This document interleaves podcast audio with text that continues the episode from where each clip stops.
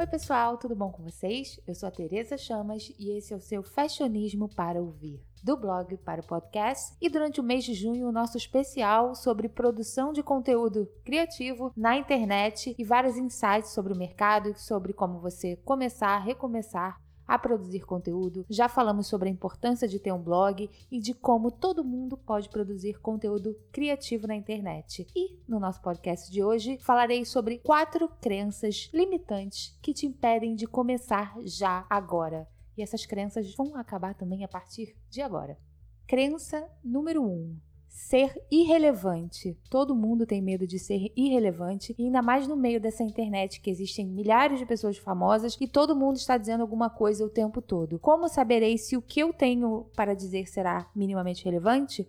Bom, essa segurança é super normal e se Gisele Bündchen tem insegurança até de desfilar, também podemos ter inseguranças acerca do nosso conteúdo, mas isso não pode nos impedir de começar. Então, todo mundo tem alguma coisa a dizer, todo mundo tem uma opinião formada sobre alguma coisa, mas só a sua opinião é sua. Então, com certeza vai ter alguém para ouvir.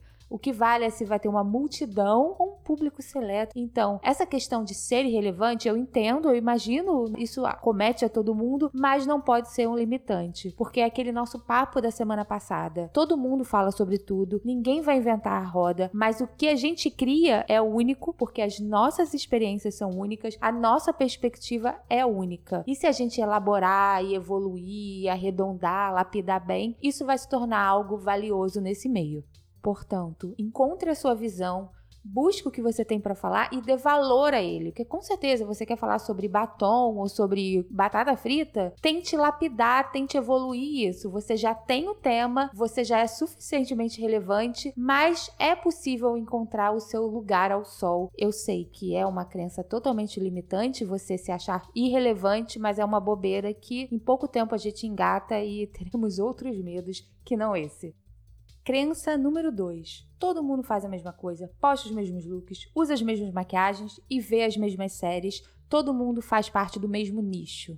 Bom, é um pouco continuação da outra, mas nesse caso focando mais sobre o nicho. Bom, se a gente pegar hoje a internet, de fato ela está totalmente saturada, está todo mundo fazendo a mesma coisa, muitas pessoas se comparam e acabam querendo fazer igual ao outro. E você que está começando vai pensar: meu Deus, está todo mundo fazendo isso já tem gente suficiente fazendo a mesma coisa, postando o mesmo look, fazendo o mesmo tutorial? Bom, Use essa supersaturação que de fato existe a seu favor. Transforme isso em algo benéfico. Por quê? Porque você tem parâmetro. Nesse caso, você pode positivamente se comparar ao outro para fazer diferente. Você pode seguir um outro caminho, fazer uma coisa totalmente nova ou tentar fazer a mesma coisa, só que, peraí, eu consigo fazer isso melhor. E vá lá e faça melhor. Eu acho que numa época, sei lá, de 10 anos atrás ou 7, 5 anos atrás, não tinha termos de comparação. Então as pessoas iam meio que, obviamente, isso é bom, que iam de forma espontânea, autêntica, mas se hoje em dia você já tem um mercado meio pavimentado, Vai lá e dá a sua cor, mostra o seu negócio, mostra o que, que você tem para dizer, que provavelmente ou vai ser totalmente diferente, ou vai ser algo novo, ou vai ser algo melhor. Então vai nessa. Inclusive, quando a gente fala muito sobre nicho, as pessoas, ah, os nichos estão muito saturados. Eu acho que eu posso pegar um exemplo muito próximo de mim, que é o exemplo da moda. As pessoas têm um estigma de falar que todo mundo é blogueira de moda, mas são poucos que produzem conteúdo de moda mesmo. E eu não digo nem moda estilo pessoal, postar um look do dia, mas falar sobre moda. E como é um assunto muito popular, mas ele também não é muito aprofundado. Por exemplo, eu posso te citar aqui alguns nichos que não existe muito um mercado, seja num blog ou no Instagram, por exemplo. Cobrir desfiles de moda, falar de acessórios bem nichados, acessórios como joias ou bolsas, falar de moda masculina, tem pouquíssimos veículos de blogs, Instagrams de moda masculina, falar de uma versão business de moda, de negócios, ou falar de um nicho mais de sustentabilidade, inovações. Enfim, eu citei alguns que pode ser uma coisa que você goste e você pode começar. A questão do nicho também, as pessoas pegam nichos tão nichados, tão, tão estreitos, que elas se limitam e acabam desanimando. Então você pode usar um nicho como uma porta de entrada. Se você está afim de falar sobre desfile de moda, você pode começar por aí. Você vê no que você se adapta, no que a sua possível nova audiência vai gostar mais, e essa pode ser uma porta de entrada. As pessoas batem muito na tecla de nicho, mas o nicho também pode ser um limitador. Então use ele a seu favor Mas comece, comece de alguma forma e vendo o que vai dar. E se você achar que o mercado já está saturado, apesar de já estar, use isso a seu favor. Use o exemplo dos outros, o que está dando certo, o que está errado, daqueles que já saíram na frente, né, tipo há mais tempo, e tente fazer algo novo, diferente, melhor, mas que seja uma coisa feita por você. Crença limitante número 3: organização e frequência. Eu sei que tem muita gente que acha que tem um mistério para elaborar a pauta, para organizar os posts, para fazer uma agenda, mas eu juro para vocês, experiência própria, porque eu também eu sou muito organizada, mas também vou muito na intuição do que eu vejo de feedback de quem me acompanha, é muito mais simples intuitivo do que se imagina. E você pode me cobrar depois. Se um dia você começar e depois você pode me cobrar, que você vai ver que é fácil. Você pode ser organizado. Você pode fazer planilhas, você pode traçar metas, estipular datas e horários, mas também não fique achando que tudo isso é imprescindível. Tudo isso te ajuda, mas eu acho que é fundamental você deixar a criatividade fluir e fazer com que a sua intuição comande essa sua linha editorial e jamais se obrigue a nada.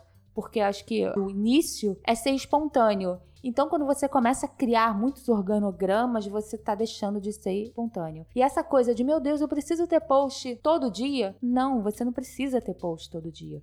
Você pode começar de maneira natural, que você tem para dizer, mas eu juro para você e acredite em mim de novo você vai se empolgar tanto que você vai até fazer mais do que deveria. Então, eu acho que quando você começa uma rotina de postagem, seja na rede social, no veículo que for, é importante ter um bom senso e ter um equilíbrio, né? Porque você, uma semana você faz 10 posts, na outra semana nenhum. Então, seja minimamente estratégico e faça 5 em uma e 5 em outra. Então, eu acho que com o tempo, o seu público, aquele público que você está construindo, que você já construiu ou que vai chegar de repente, ele vai se acostumar com o seu ritmo. Porque não adianta a Tereza falar, ou qualquer pessoa falar, olha, você tem que ter sete posts por semana no blog, 10 no Instagram e 20. Não tem nada, não tem regra, não tem nada disso. O tom e a cadência da sua linha editorial, da sua linguagem, do que for, quem dá é você. Mas encontre esse tom, encontre o que te move e o volume que você vai ter, a organização, a frequência, mas tudo vem de você, você vai ser sua referência.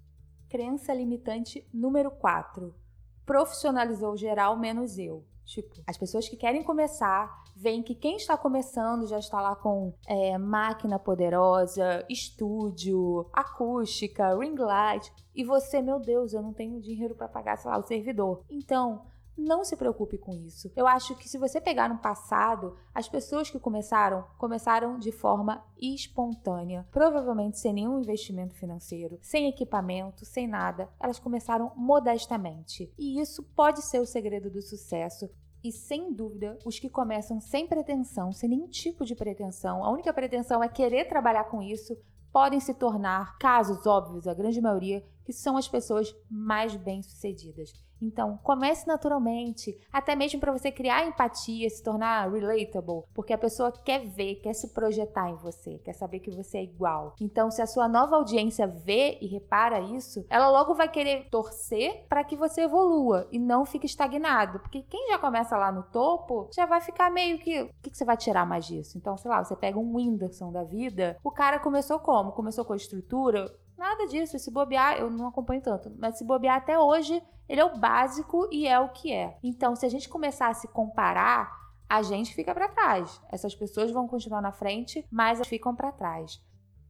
E tem uma palavrinha, na verdade, uma grande palavra, que é a palavra da vez, seja no mundo, na vida cotidiana, para quem produz conteúdo, que é vulnerabilidade. E isso tem tudo a ver com quem está começando porque não existe nada mais adoravelmente vulnerável do que um começo. Você vê uma pessoa começando, isso é muito puro. Então você já vai querer começar toda profissional e buscando a perfeição. Isso não combina com nada e muito menos esse novo ideal das redes sociais, da produção de conteúdo.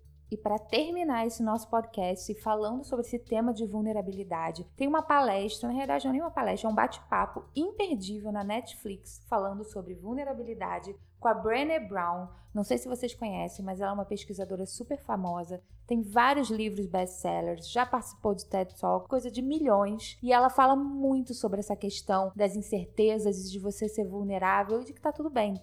Então, se você busca produzir conteúdo vale muito a pena assistir e se inspirar, porque não tem nada mais inspirador do que isso. É você ver as suas falhas, suas incertezas, mas que tem uma vontade, um desejo de produzir acima disso, tá tudo bem e vale correr atrás. Então, já estendi meus 10 minutos, mas eu espero que vocês tenham gostado desse podcast. Espero que estejam curtindo e até mesmo se inspirando com esse momento de produzir conteúdo. E acompanhem o Fashionismo no blog, no Instagram, no grupo, em todas as redes sociais, porque vocês sabem que o Fashionismo está aonde você quiser, valeu? Beijos e boa semana para vocês.